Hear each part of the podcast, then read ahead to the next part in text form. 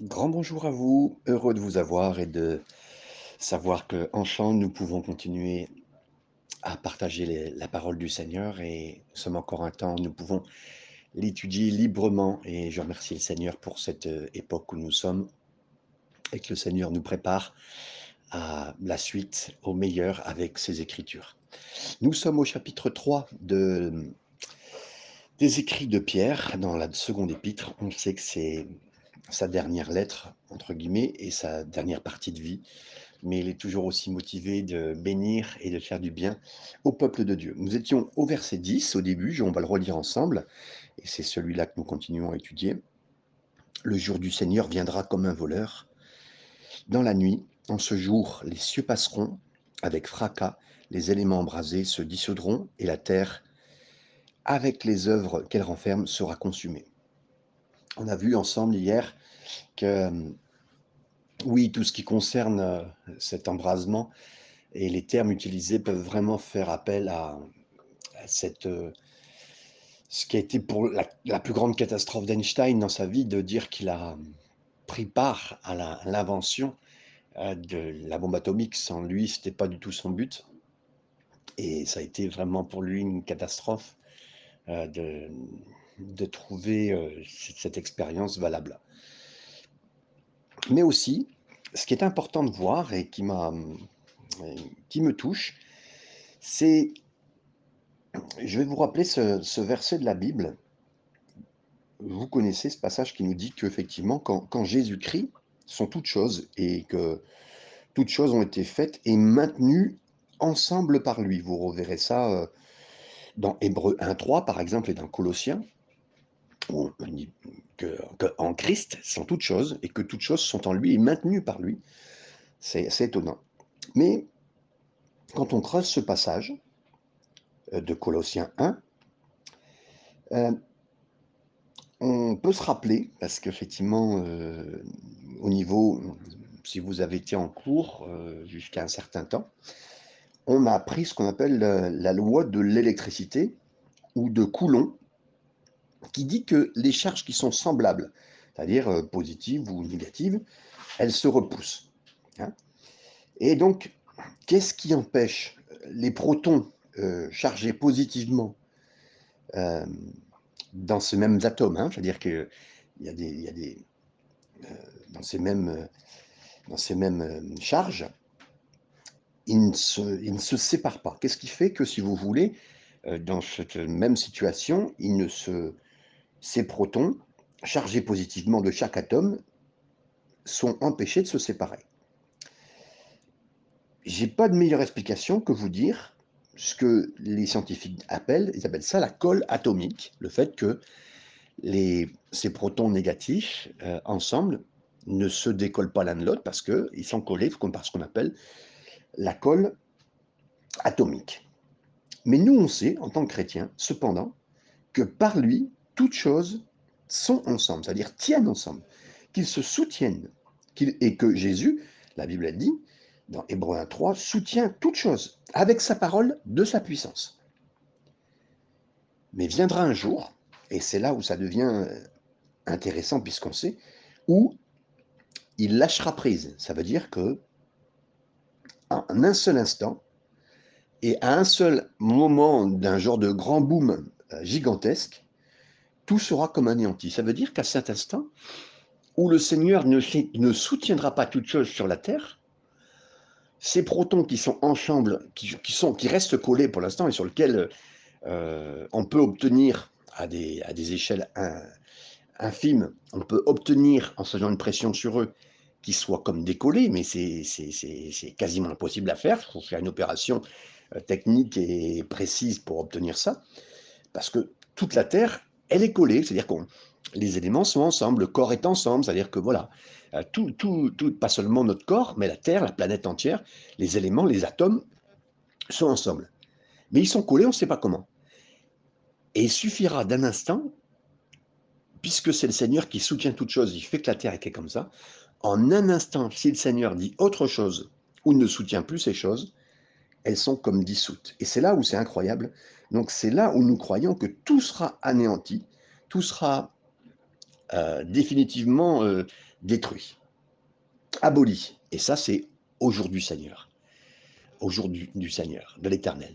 Donc, c'est dans la compréhension nouvelle, j'espère que vous rentrez avec moi, quand il nous a dit que Dieu soutient toutes choses, que Jésus soutient toutes choses, que toutes choses sont en lui et par lui, c'est vraiment explicatif. Et là, c'est le, le scientifique a découvert ces choses il y a quelques années, avec les avancées. Mais nous, dans la parole, depuis 2000 ans, on avait ces, versets qui nous disaient bah, que Dieu soutenait toutes choses en Jésus-Christ. Et nous, on avait simplement à le croire. Et c'est tellement puissant de voir cette position que le Seigneur nous fait adopter et d'être en lui. C'est lui qui tient même ce monde. Il tient, comme on chantait ce chant il y a quelques années, il y a 40 euh, ans, je me rappelle avoir chanté euh, euh, pendant une grande période de ma jeunesse et de, ma préadolescence, entre guillemets. il tient le monde dans ses mains. Et il tient vraiment ça.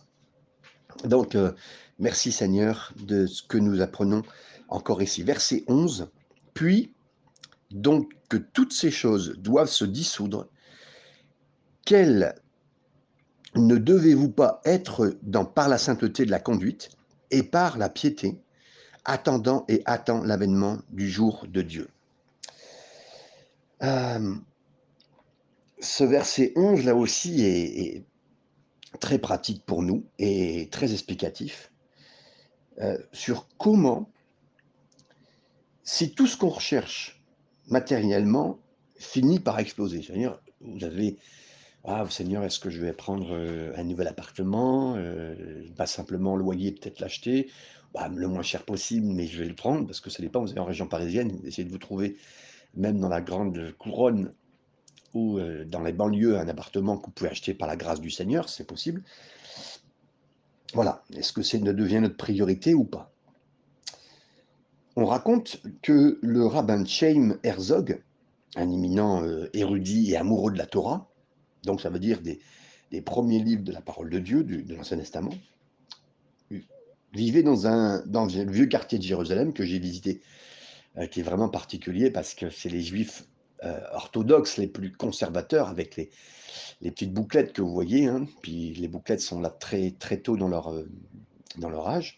Ils vivaient là, dans un petit appartement qui ne contenait qu'une chaise, un bureau et un lit.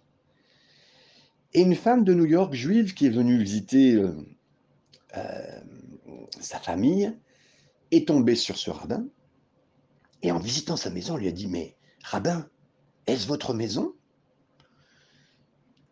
Il a dit oui.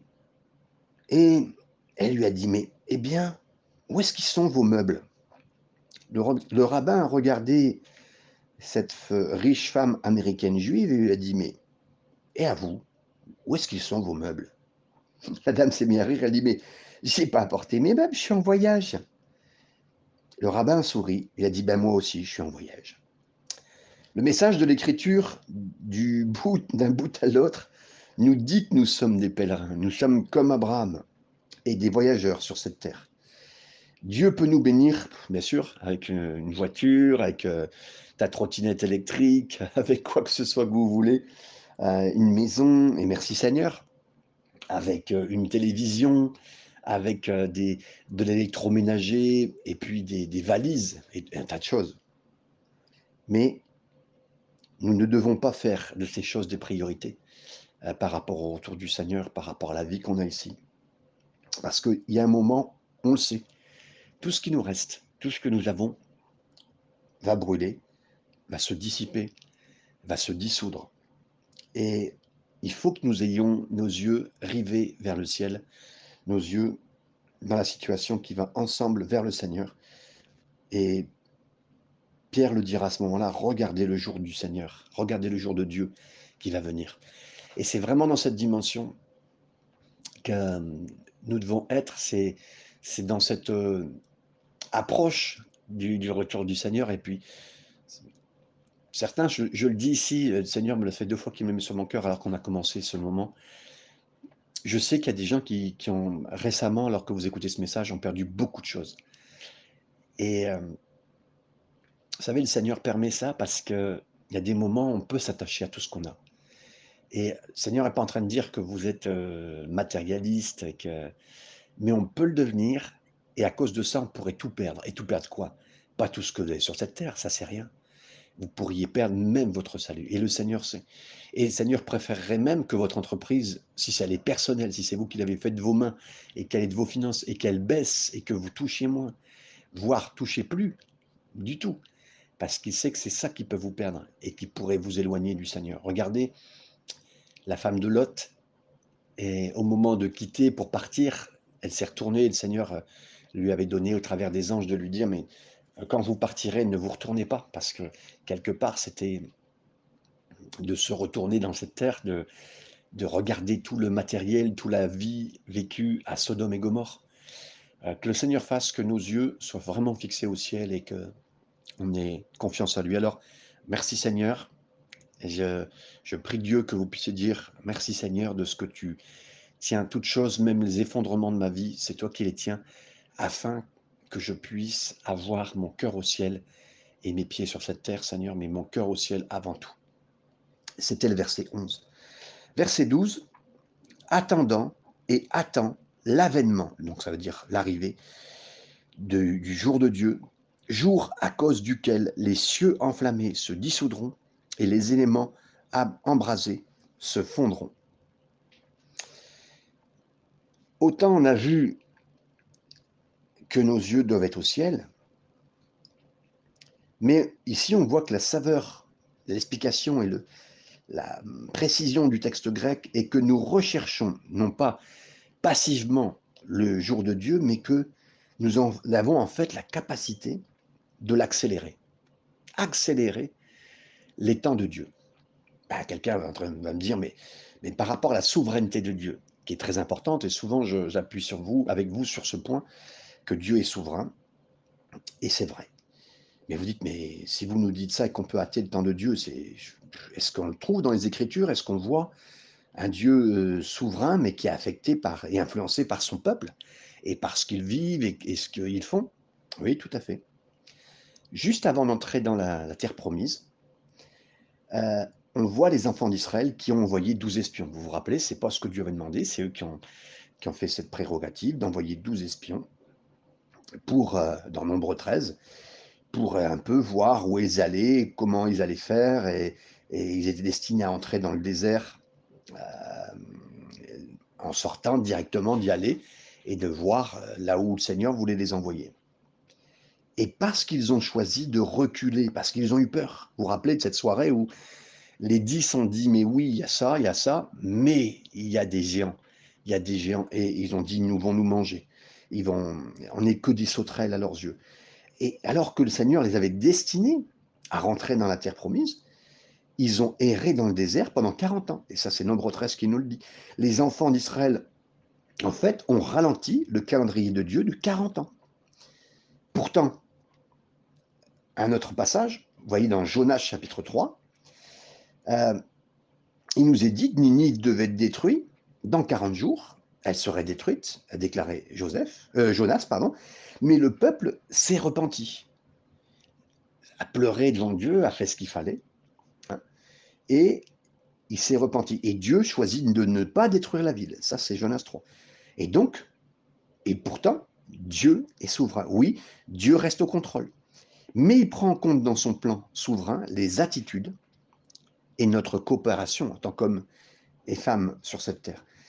Sachant cela, Pierre a dit, ben, nous, pouvons hâter son retour. Ça veut dire, euh, si on est fatigué de voir la mort sur cette terre, de la maladie, de la dépression, si on, a fait c'est une tristesse de voir le péché, de voir la maladie sur cette terre, de voir le Covid, de voir des gens euh, faire n'importe quoi et le, péché augmenter. Si c'est le cas, donc il y a deux façons de hâter le jour de Dieu où sa justice régnera sur la terre. Premièrement, le jour de Dieu est hâté par notre prière. Ça veut dire, Jésus nous a enseigné à prier il a dit que ton règne vienne. Vous savez, Matthieu 6, 10, on l'a vu ensemble. Matthieu 6, 10, que ton règne vienne. Et c'est précisément ce qui fait euh, que, euh, après l'avoir entendu enseigner cette prière, on l'a pris. Ensuite, à la fin du livre de l'Apocalypse, Jésus a dit, voici, je viens bientôt. Et ce à quoi, puisque c'est Jean qui, a, avait cette révélation de l'Apocalypse, euh, il a répondu dans sa prière, de même, Seigneur, viens rapidement, viens vite. La même chose est vraie pour nous. La notre prière influence vraiment le calendrier de Dieu, y compris la venue du royaume. On peut donc l'influencer par la prière. Deuxièmement, le jour de Dieu est hâté lorsqu'on évangélise, lorsqu'on partage la parole de Dieu, lorsqu'on partage le plan de Dieu et qu'on invite les gens à y rentrer. Dans Acte 2, 47, par exemple, euh, le Seigneur ajoutait quotidiennement à l'Église ceux qui devaient être sauvés. Donc c'était dans le plan de Dieu euh, que ces gens-là soient sauvés, mais le fait qu'ils partageaient, évangélisaient et rentraient dans les plans de Dieu en amenant ces gens dans les plans de Dieu et dans le salut, le plan de Dieu était athée. Et donc, s'il y a quelqu'un euh, qui est le dernier, qui sera le dernier, et qui se rajoute à l'Église pour compléter l'épouse que le Seigneur a prévue, parce qu'il sait qu'il va être sauvé, qui ne va pas être euh, sauvé, ben, quand ce dernier sera sauvé dans le corps de Christ, et que le corps de Christ sera complet, eh ben, nous montrons à ce moment-là. Euh, nous serons à la rencontre avec le Seigneur dans les cieux. Par conséquent, en témoignant, en partageant, en invitant les gens à faire partie de la famille de Dieu, à prendre une décision pour Jésus, euh, nous allons rapprocher en fait du jour de son retour. Et donc les avantages de hâter ce jour de Dieu ne se limitent pas euh, au temps futur, au contraire, ce genre de vie et de pensée euh, a des avantages maintenant parce que ça produit ennui en nous. Le fait d'accélérer, de, d'avoir envie de l'œuvre du Seigneur, de faire tout en partageant, ça donne vraiment des choses importantes dans notre vie. La pureté en premier. Euh, 1 euh, Jean 3.3 nous dit que celui qui attend la venue de Jésus, celui qui attend la venue de Jésus, se purifie. Je veux donner un exemple. Vous savez, imaginez que vous roulez en voiture, puis vous savez, vous venez juste de regarder, vous vous rendez compte, par exemple, que votre contrôle technique n'a pas été fait. Et là, le temps de prendre rendez-vous, c'est dans une semaine. Waouh Je peux vous dire que vous allez conduire, mais d'une prudence incroyable. Parce que vous vous dites, si je me fais arrêter, je vais avoir euh, un problème. Euh, et, ou c'est un peu comme si vous n'aviez pas d'assurance. L'assurance est dépassée, il faut que vous appeliez, euh, il faut qu'on vous envoie, tout ça. Enfin, bon, maintenant, aujourd'hui, par téléphone, ça se fait rapidement.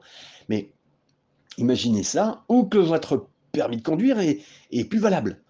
Oh là là, mais et puis vous n'avez pas pu regarder. Mais alors là, mais vous allez conduire d'une prudence et d'un excès de prudence incroyable.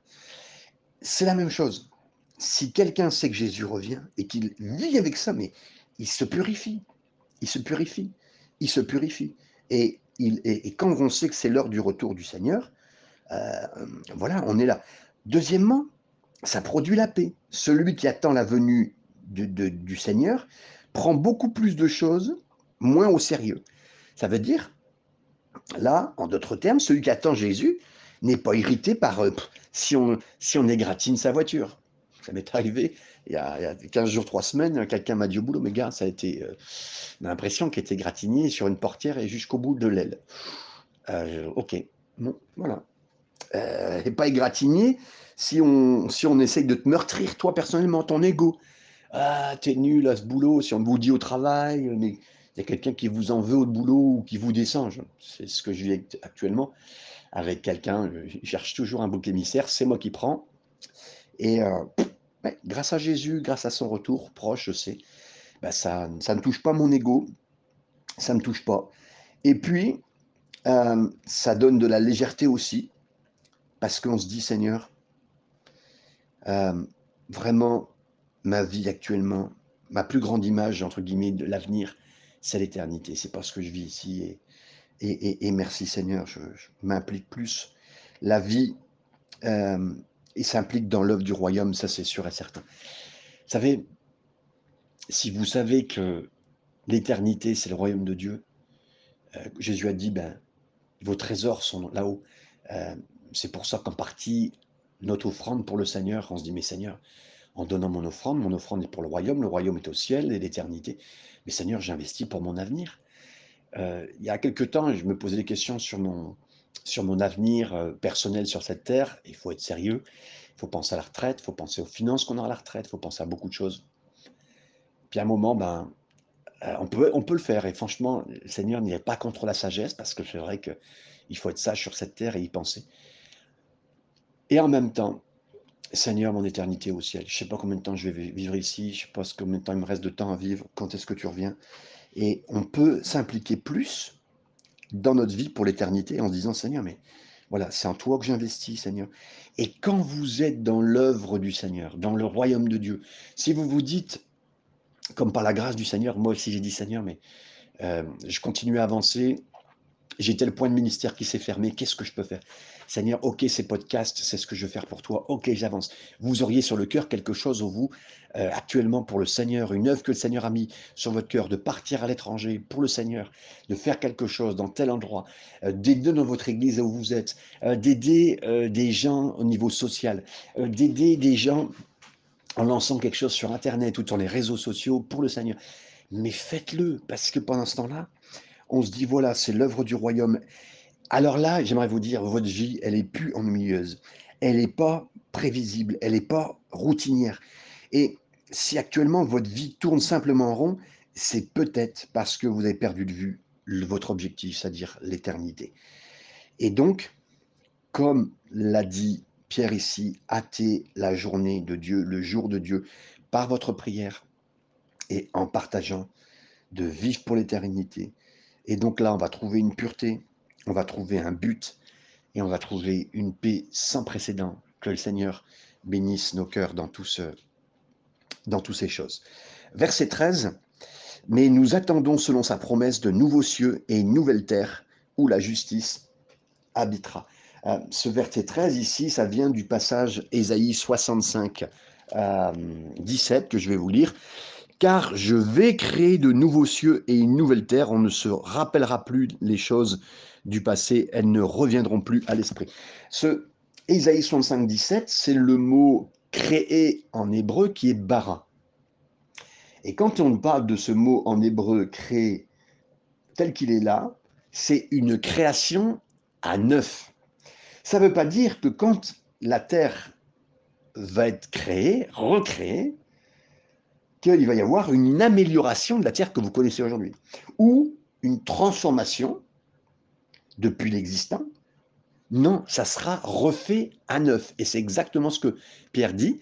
La Terre sera entièrement détruite, les cieux seront entièrement détruits, et ça, ça sera refait. Je vous le disais hier, parce que la Terre a été polluée par la présence du diable, les cieux, en partie, ont été pollués par le diable et par ses démons, et donc tout sera refait à 9. Verset 14. C'est pourquoi, bien-aimés en attendant ces choses, appliquez-vous à être trouvés par lui sans tâche et irrépréhensible dans la paix. Ici aussi, on sait euh, que Jésus revient bientôt. Ici aussi, on, le comprend et on veut, comme on l'a vu tout à l'heure, euh, hâter mais il y en a certains qui n'ont pas la paix à propos de son retour, parce qu'ils ne savent pas s'ils sont impeccables ou irréprochables. Ça vous a jamais arrivé, ça? Euh, Il faut comprendre, par exemple, dans Luc chapitre 12, verset 37, parce qu'il faut toujours mettre même là euh, l'explication euh, d'une partie théologique, de ce qu'on découvre, en passage, en rapport avec d'autres passages. Et Luc 12, 37 nous dit, Heureux ces serviteurs que le Seigneur trouvera quand il viendra en train de veiller à la fin des temps, à son retour, en train de veiller. Par conséquent, si vous attendez simplement sa venue, mais euh, si vous êtes en plus fatigué du péché, comme on l'a vu, de la corruption et en même temps de ce système mondial où vous en avez marre, où vous vous rendez compte qu'il y a un système mondial qui est en train de se préparer, qu'il y a une coalition des pays entre eux, des responsables politiques qui savent qu'il y a quelque chose derrière, et on le sait, ça prépare l'avenue de l'Antichrist, même eux n'ont pas conscience, mais il y a le passage de l'Antichrist qui va se faire, et tout se prépare pour son arrivée. Alors, et si on veut voir le Seigneur gouverner et régner, hein, c'est vous que le Seigneur appelle béni. Et béni, c'est-à-dire, euh, Seigneur, euh, bah, vous serez béni parce que vous m'attendez et parce que vous veillez. Et pourtant, des fois, on a l'impression de ne pas être euh, suffisamment à être prêt pour le Seigneur. Nous étions avec, trois familles pastorales. Nous étions, donc avec tous les enfants, à Disneyland et leurs parents. Et on est tous partis à Disneyland. C'était un super euh, moment. Et merci Seigneur quand les familles de pasteurs dans lesquelles avec qui on travaille peuvent vivre des bons moments entre eux et aussi en famille. Et nous étions là-bas et on vivait un bon moment. Vers le midi, vers peut-être vers 11h, 11h30, on était ensemble vers le village Far West et puis dans ces moments-là, en des attractions, quand une petite d'une des familles était manquante. Les parents, d'un seul coup, on était en train de marcher, parler du Seigneur euh, ou de quelque chose, je ne sais plus. On venait de quitter euh, encore une des nombreuses attractions et on avançait. Et là, on se rend compte, en garde, on faisait le tour, comme on faisait souvent, euh, il nous manque une des filles d'une des familles pastorales. Waouh Et alors là, on était peut-être, je sais pas, on était peut-être une, je dirais peut-être une quinzaine, voire une vingtaine en tout, avec toutes ces familles pastorales. Là, on s'est mis à chercher euh, et à partout, et là, c'est plusieurs temps. On est tombé sur quelqu'un de la sécurité, on a prévenu, il avait un talkie-walkie, il a appelé, voilà. Et, mais toute l'équipe s'est mise à rechercher, toute l'équipe s'est mise à rechercher. Et là, euh, personne. Ça a duré 10, 15, 20 minutes, et personne. Et la petite a été retrouvée par le service de sécurité et nous a été ramenée. Quand le maman, la maman et le papa ont revu la petite, ils l'ont pris dans, dans, les bras et l'ont embrassé de bisous et, et, presque la maman pleurait. J'aimerais vous dire, euh, de la même façon, si votre cœur est comme celui de cette petite, vous vous dites, oh, je me suis éloigné, je, et, et, je suis vraiment triste, et puis je, je veux être avec toi, papa et maman. De la même façon, je suis sûr et certain que quand nous allons arriver, et avec un tel état d'esprit, ça veut dire on a l'impression des fois d'être éloigné, mais qu'on cherche le Seigneur de cette façon, on a l'impression que des fois on veut pas, veut pas du tout s'éloigner et puis pas se perdre. Le Seigneur peut arriver vers nous d'une façon étroite et nous embrasser, comme il a embrassé, comme ce, couple a embrassé leur fille en, la retrouvant. Et, c'est beau parce que c'est exactement ça. Mais vous me direz, attends une minute Fabien, euh, euh, le texte nous dit que nous devons le chercher, et, mais, que nous devons être retrouvés auprès de lui en paix, sans tâche, irréprochable. Ok, c'est vrai. Et la seule façon de nous trouver auprès de lui en paix, sans tâche irréprochable, c'est de nous trouver en lui. La grande nouvelle de l'évangile, c'est au moment où vous êtes devenu chrétien, vous avez été tout de suite placé en Christ. 2 Corinthiens 5, 17, celui qui est en Christ est une nouvelle créature. Vous le savez. Donc, par conséquent, lorsque le Père vous regarde, il ne vous voit plus. Il voit Jésus. Et c'est ça qui est extraordinaire dans le message. Et, n'oubliez pas, quand on amenait un agneau au grand sacrificateur, par exemple, vous veniez pour votre famille voir le grand sacrificateur, vous ameniez un agneau, le grand sacrificateur ne vous regardait pas, et bien sûr écoutez ce que vous avez fait, mais c'était l'agneau qui était scruté. Et c'est Jésus qui est scruté. Et quand Dieu vous, euh, vous regarde, il ne voit plus vous, il voit Jésus, on le sait. Jésus-Christ, et personne n'a mieux incarné la réalité de cette vérité que Pierre. Lorsque Jésus a appelé Pierre à pêcher sur la mer de Galilée, hein, euh, malheureusement, il n'a pas fait du tout l'ordre qui lui avait été donné de rester à Jérusalem.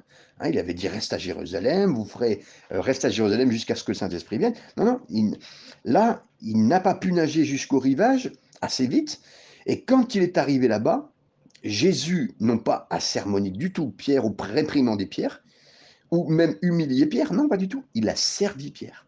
Dans Jean 21, 12, on en a parlé aussi il y a quelques jours, verset 13 aussi, Jésus, est-ce qu'il était en colère contre vous quand vous reviendrez? Pas du tout. Il lui a dit à Pierre, euh, je suis, je, t'ai préparé à manger, mange avec moi. Et on le sait en plus que Pierre, à ce moment-là, a été restauré. Il lui a posé trois questions. M'aimes-tu M'aimes-tu M'aimes-tu?